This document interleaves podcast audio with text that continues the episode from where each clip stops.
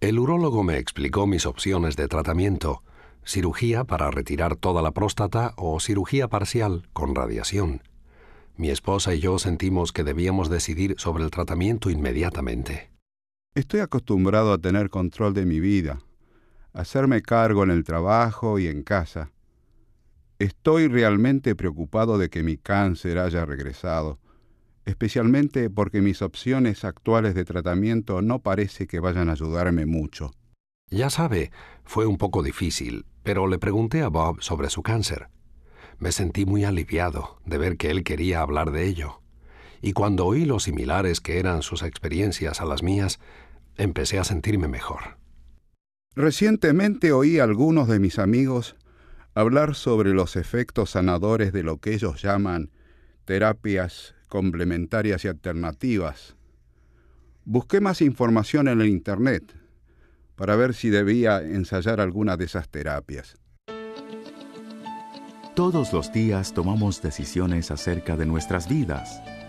Algunas de estas decisiones son bastante fáciles de tomar, como a qué hora levantarnos y qué ropa usar.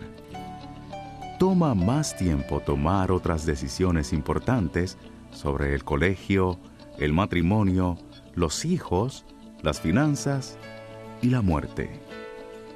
Estas decisiones involucran a otras personas bien sea porque se van a ver afectadas por la decisión o porque su opinión es importante.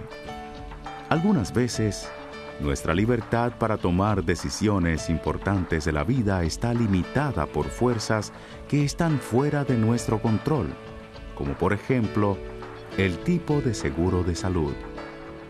Y todos tenemos distintas capacidades para tomar decisiones acerca de nuestras vidas. Algunas personas sienten que conservan el poder de decisión. Otras sienten que la vida está fuera de su control y que tienen poca capacidad para tomar cualquier decisión por sí solas. Nuestra forma de tomar decisiones depende a menudo de si somos hombres o mujeres, de nuestras raíces familiares, cultura, educación, y papel o etapa de la vida. Estos patrones son fuerzas poderosas que influyen en por qué y cómo tomamos decisiones cuando ocurre una crisis o enfermedad grave. Para los sobrevivientes de cáncer, o sea, cualquiera que viva con un diagnóstico de cáncer, muchos factores afectan los procesos de toma de decisiones. Escuchemos lo que Carolina, una enfermera oncóloga, ha observado al trabajar durante años con muchos sobrevivientes de cáncer. Cuando la gente se enfrenta con un diagnóstico de cáncer, su capacidad para tomar decisiones incluso sobre los eventos diarios más simples puede alterarse por la sola palabra cáncer. Demasiado a menudo la palabra cáncer está relacionada equivocadamente con la muerte. Por ejemplo, piensa en el momento en que un miembro de la familia o amigo tuvo que hacerse exámenes médicos. Piensa acerca de su alivio cuando salieron los resultados y mostraron que no había cáncer. Su respuesta pudo muy bien haber sido, gracias a Dios, no era cáncer. Un diagnóstico de cáncer puede paralizar su habitual capacidad para tomar decisiones acerca de su vida y salud, temporalmente o incluso por un largo periodo de tiempo. Usted puede sentirse abrumado, ansioso, furioso o incapaz de tomar una decisión. Estos sentimientos son comunes. Cuando se enfrentan con decisiones acerca de la vida, salud o muerte, muchas personas se sienten incómodas debido a sus emociones o miedos.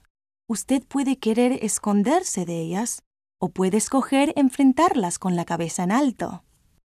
Como usted sabe, es muy difícil tomar decisiones durante una crisis emocional como un diagnóstico de cáncer. Primero que todo, hay que aprender y entender un nuevo idioma, el idioma del cáncer. No tiene que sentirse fuera de control. Hay técnicas que puede aprender para ayudarle a tomar decisiones. Aun cuando estas técnicas le ayuden a tomar una decisión, no le dicen cuál decisión tomar. Nadie, excepto usted, puede tomar la mejor decisión para usted. Bienvenido al programa 3 de las herramientas para la supervivencia al cáncer titulado Toma de decisiones. En este programa revisaremos algunas técnicas que pueden ayudarle a tomar mejores decisiones acerca de su vida y su cáncer. Después de escuchar este programa y trabajar en los ejercicios, usted estará en más capacidad de identificar cómo prefiere tomar sus decisiones. Descubrir los beneficios de buscar una segunda opinión que le ayude a tomar las decisiones. Conocer cuánto tiempo tiene para tomar una decisión. Entender que usted es un individuo, no una estadística de cáncer. A muchas personas les resulta útil leer el material escrito mientras escuchan cada uno de los programas. Si desea una copia escrita, por favor visite el sitio de Internet de las herramientas para la supervivencia al cáncer en www.cancersurvivaltoolbox.org para imprimir esta sección. Antes de que continuemos, usted puede preguntarse, ¿por qué debo yo tomar decisiones sobre mi cáncer? Puede estar pensando, yo confío plenamente en que mi médico, familiares u otros tomen las decisiones por mí, así que ¿para qué molestarme? En realidad hay muchas razones por las cuales debe usted tomar el liderazgo en la toma de decisiones acerca de su cáncer. Primero, el médico que decide su tratamiento hoy puede no ser el mismo que decida sus tratamientos en el futuro. Su vida puede cambiar, usted puede mudarse, su seguro de salud puede cambiar, así como pueden cambiar otras cosas fuera de su control. Dejar las decisiones acerca de su salud completamente en manos de otro podría ponerse a usted en una posición arriesgada. Hágase la siguiente pregunta.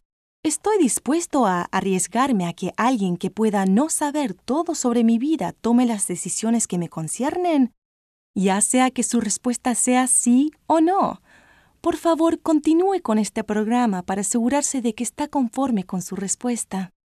Segundo, los estudios sobre los sobrevivientes de cáncer muestran que los que toman activamente las decisiones sobre su tratamiento y cuidado del cáncer tienden a manejar mejor los efectos secundarios de su tratamiento que quienes tienen poco o ningún conocimiento acerca de su cáncer. Estos estudios muestran también que cuando la gente hace cosas para ayudarse durante el tratamiento, tiene menos cansancio, dolor, náusea, vómito y otros efectos secundarios debido a su cáncer. Los sobrevivientes de cáncer llegan a conocer sus cuerpos y cómo responden al tratamiento. Este conocimiento les permite responder a los efectos secundarios y manejarlos en su vida diaria. Para demostrarle qué tan importante es esto, escuchemos cómo han respondido otros a sus diagnósticos de cáncer y cómo prefieren ellos tomar las decisiones. Jim es un hombre afroamericano que se acaba de jubilar. Vive con su esposa, Eve. Han estado casados por 40 años y tienen tres hijos adultos, dos hombres y una mujer. Escuchará su historia traducida al español. Piense si usted ha estado en una situación similar. ¿Cómo se sintió y qué hizo? Fui a ver a mi médico para el chequeo anual. Después de eso, él me pidió que volviera a su consultorio, esta vez con Eve, para discutir los resultados de algunas pruebas de sangre.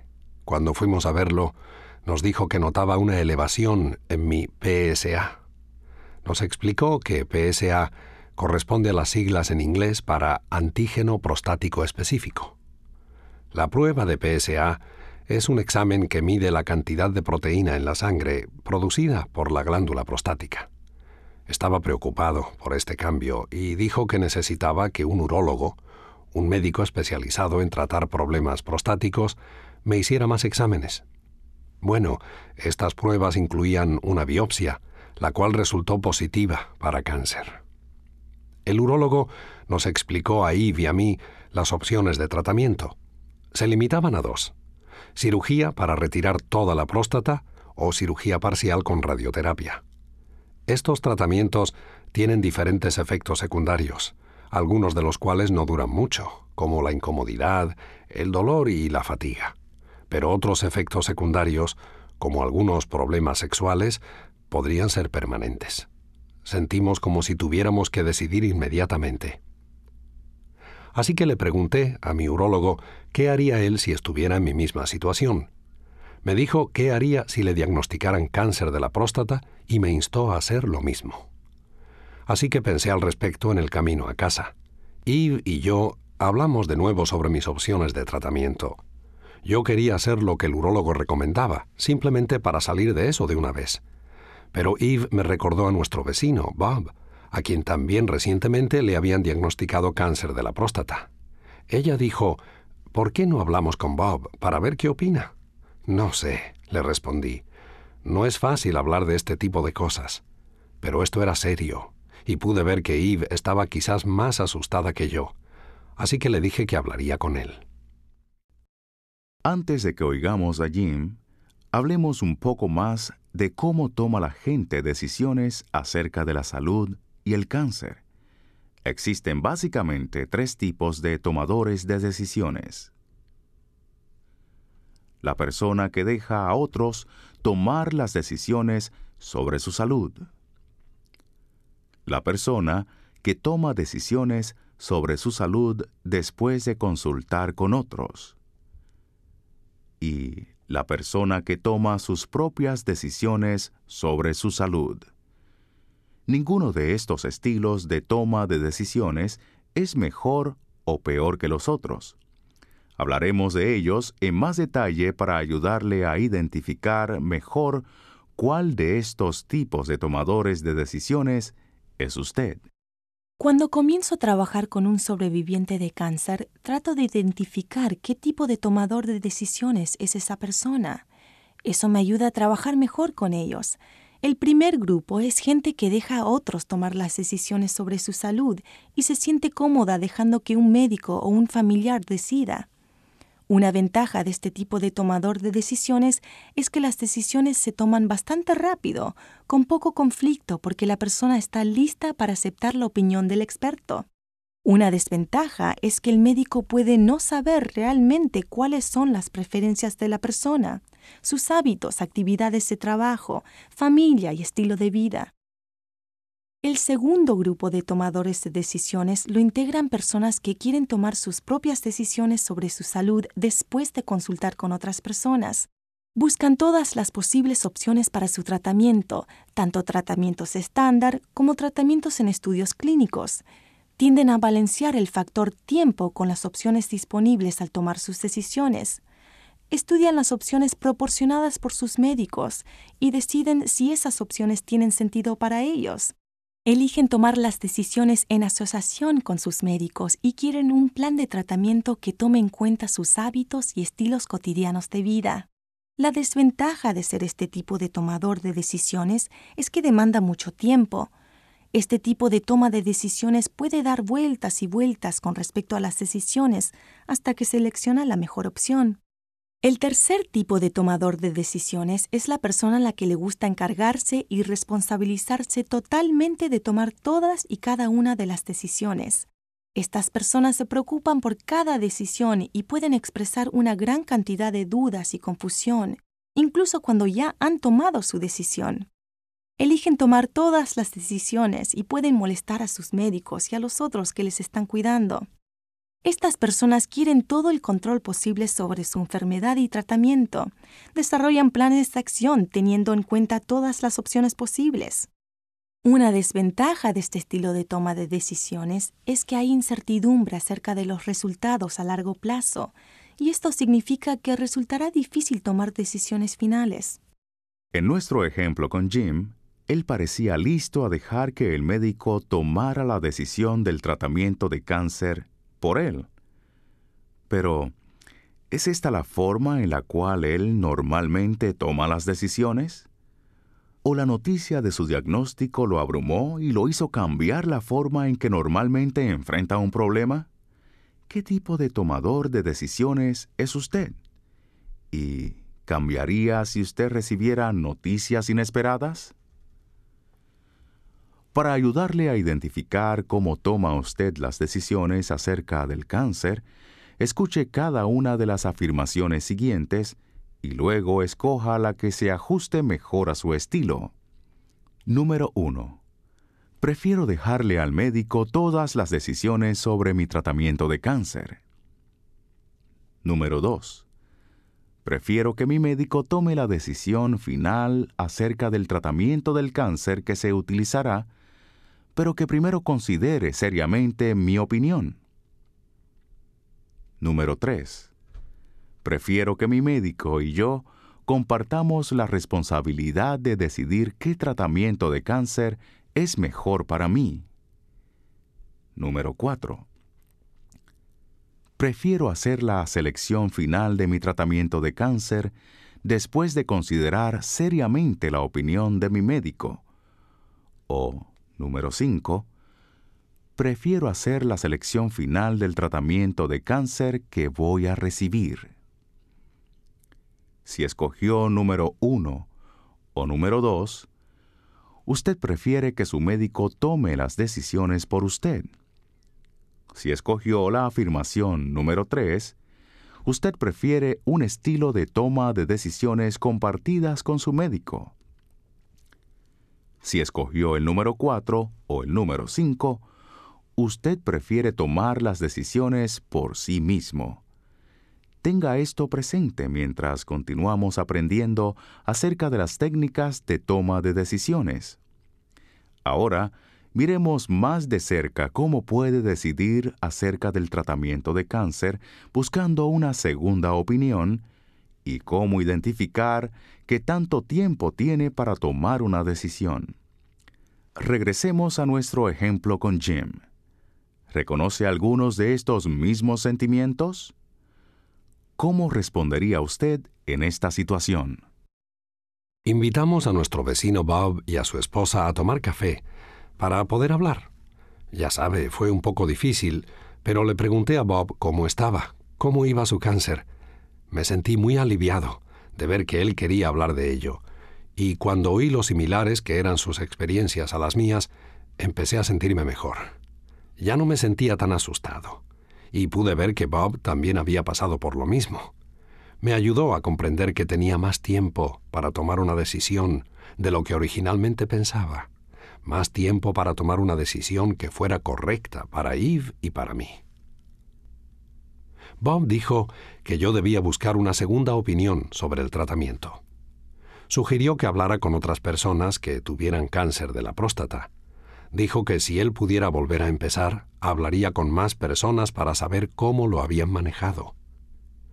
Él pertenece ahora a un grupo de apoyo y desearía haber sabido acerca de ellos antes de su tratamiento dijo que no estaba seguro de haber escogido un tratamiento diferente, pero se habría sentido mucho más cómodo acerca de las decisiones que tomó.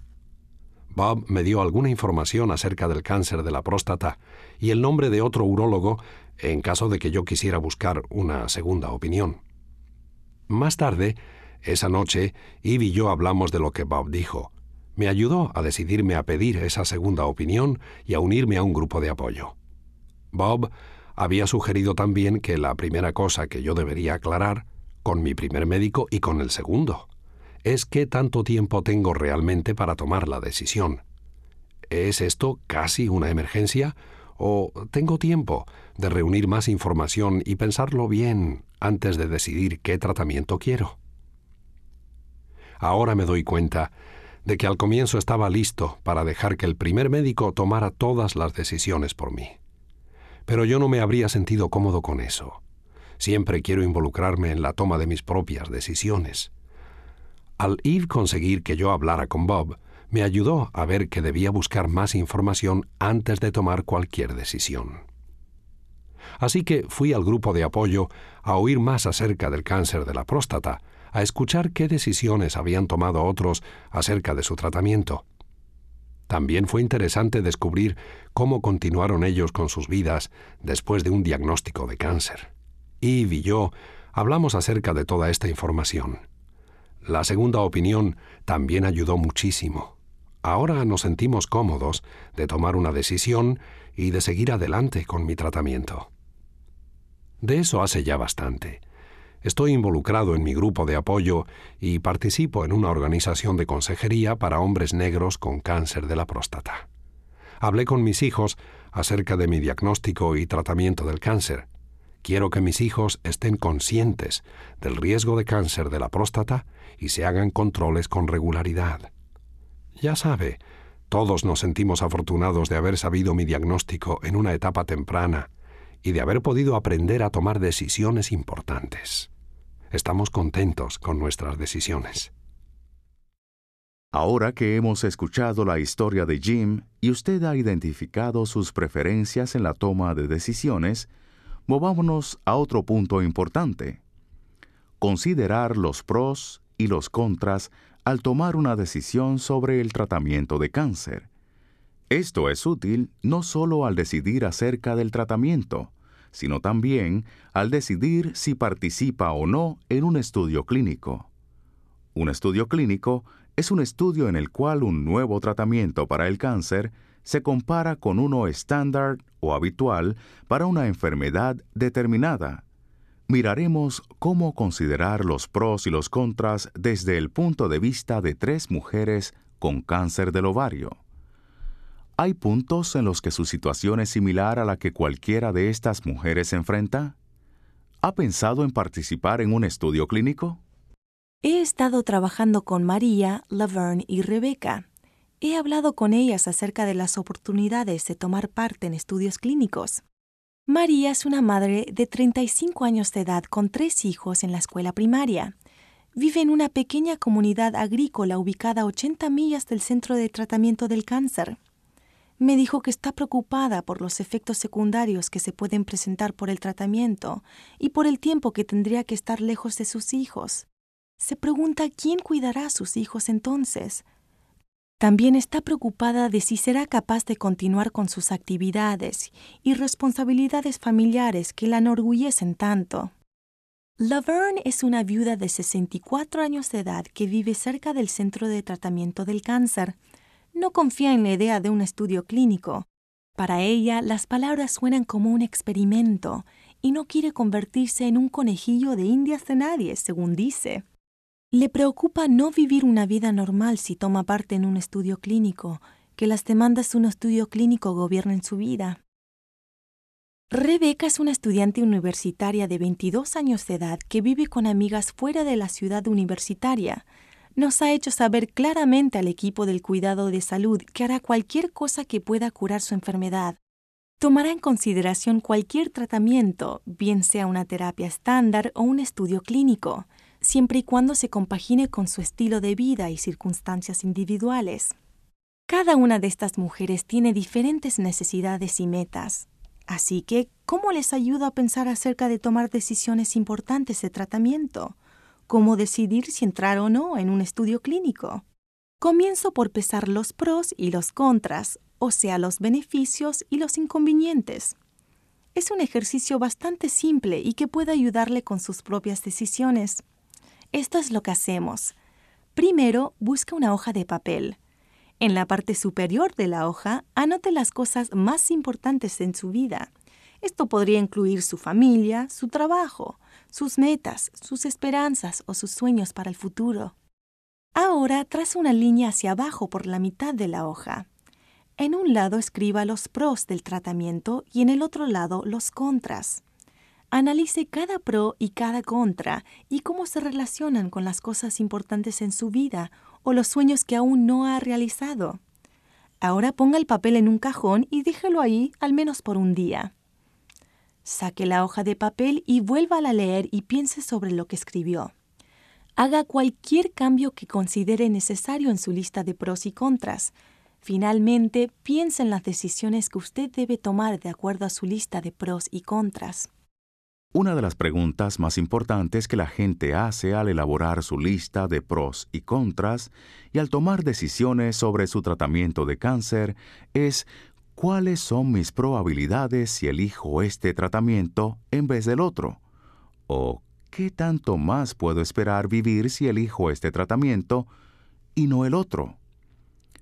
Algunos médicos responden con estadísticas. Otros rehusan incluso discutirlas sea que su médico le proporcione o no información estadística, no confíe demasiado en esos números.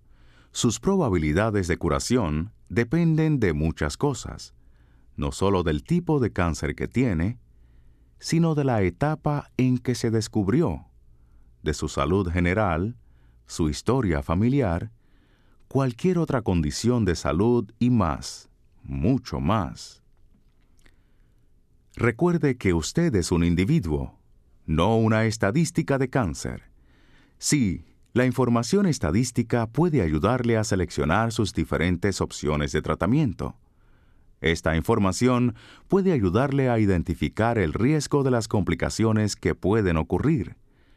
Pero las estadísticas solo muestran lo que ha pasado en general en grupos grandes de sobrevivientes de cáncer no pueden garantizar que una persona específica, usted, estará entre los que tienen mayores probabilidades de supervivencia. Usted es una persona con esperanzas, planes y sueños, no una estadística de cáncer.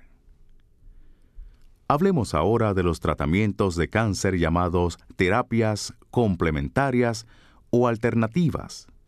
¿Ha pensado alguna vez en usar cualquiera de ellas? Puede que alguna vez haya tomado un periódico o artículo de revista que relate sobre los beneficios de las terapias alternativas, o puede haber oído acerca de terapias complementarias en su grupo de apoyo o por otros sobrevivientes de cáncer. Las terapias complementarias y alternativas no son terapias convencionales, se usan bien sea como complemento, o sea que trabajan junto con el tratamiento estándar del cáncer, o como una alternativa, en vez del tratamiento estándar del cáncer. La terapia complementaria puede incluir cambios en la dieta, psicoterapia, apoyo social, ejercicio, masaje y apoyo espiritual, usados junto con el tratamiento convencional o estándar para ayudar a mejorar la calidad de vida durante y después del tratamiento. Por otra parte, las terapias alternativas de las que puede haber oído hablar incluyen antineoplastones, sulfato de hidracina y otros enfoques farmacológicos que están fuera del uso de la terapia estándar para el cáncer.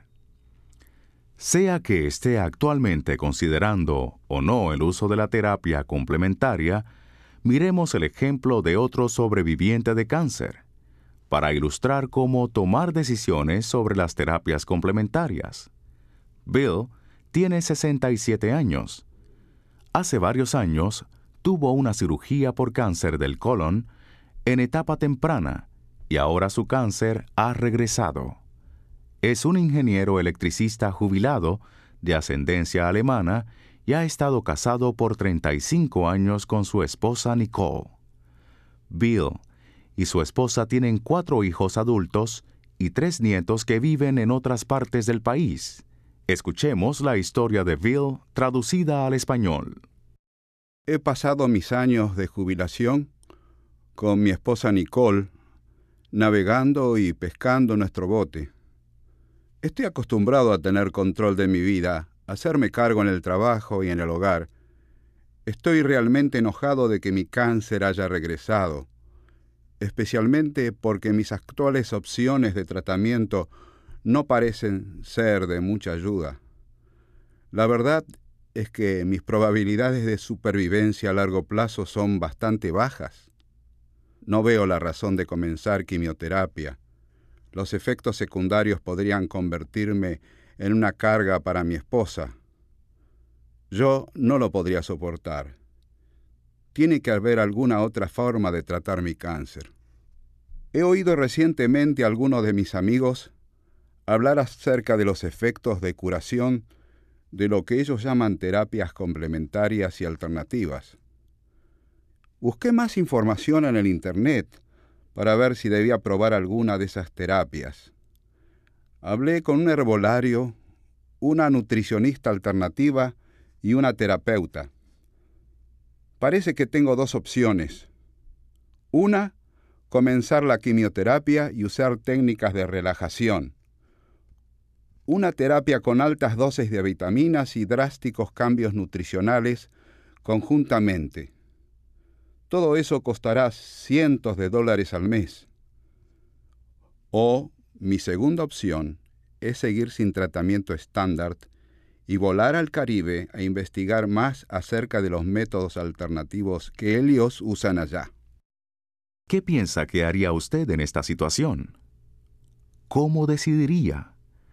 Veamos ahora otro ejercicio para examinar si las terapias complementarias o alternativas podrían ser una buena opción para usted. Regrese a su lista de pros y contras acerca de la posibilidad de tomar parte en un estudio clínico.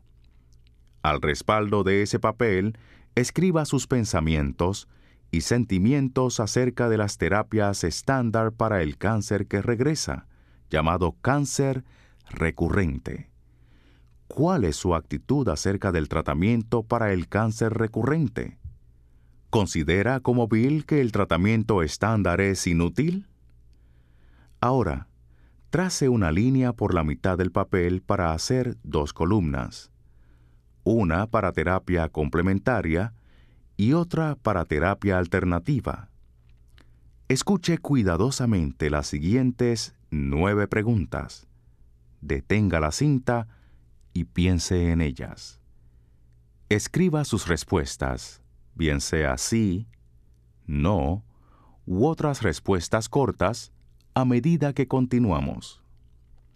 Primera pregunta.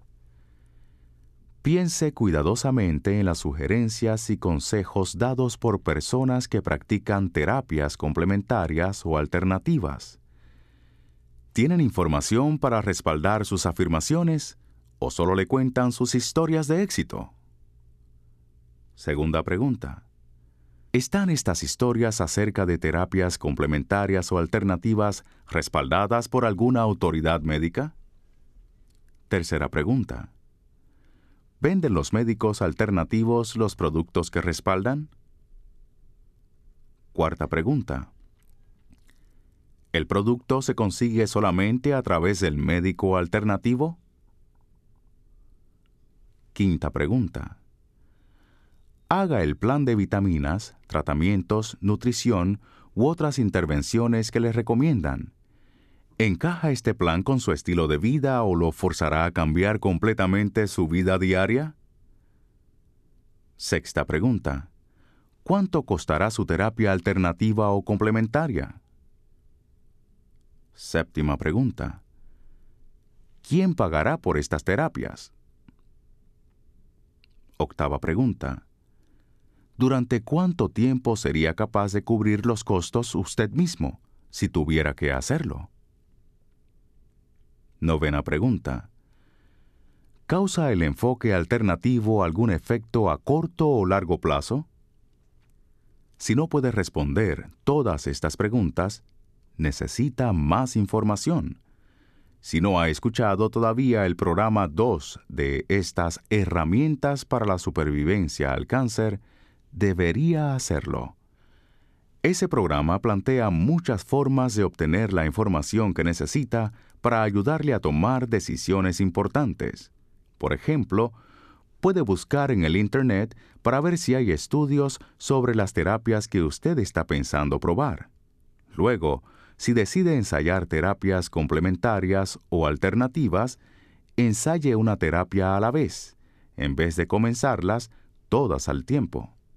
Tome las cosas paso a paso.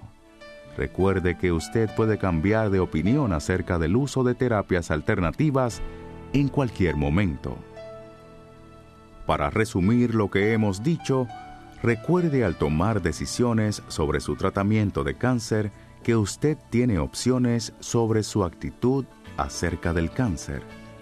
Aprenda a identificar cómo le gustaría tomar decisiones. Considere buscar una segunda opinión que le ayude a tomar una decisión.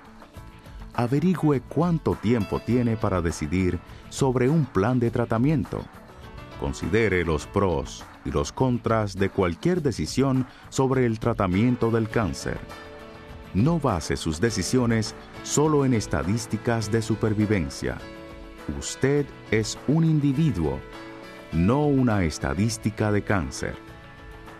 Si cualquier terapia complementaria o alternativa le parece atractiva, estudie todo lo que pueda sobre ellas antes de tomar la decisión de probarlas. Si antes no había pensado demasiado en el proceso de toma de decisiones, podrá querer repasar el programa para reforzar su comprensión.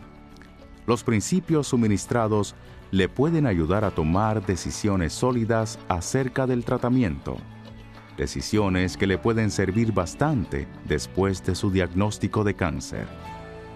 Este es el final del programa 3 de las herramientas para la supervivencia al cáncer, titulado Toma de Decisiones.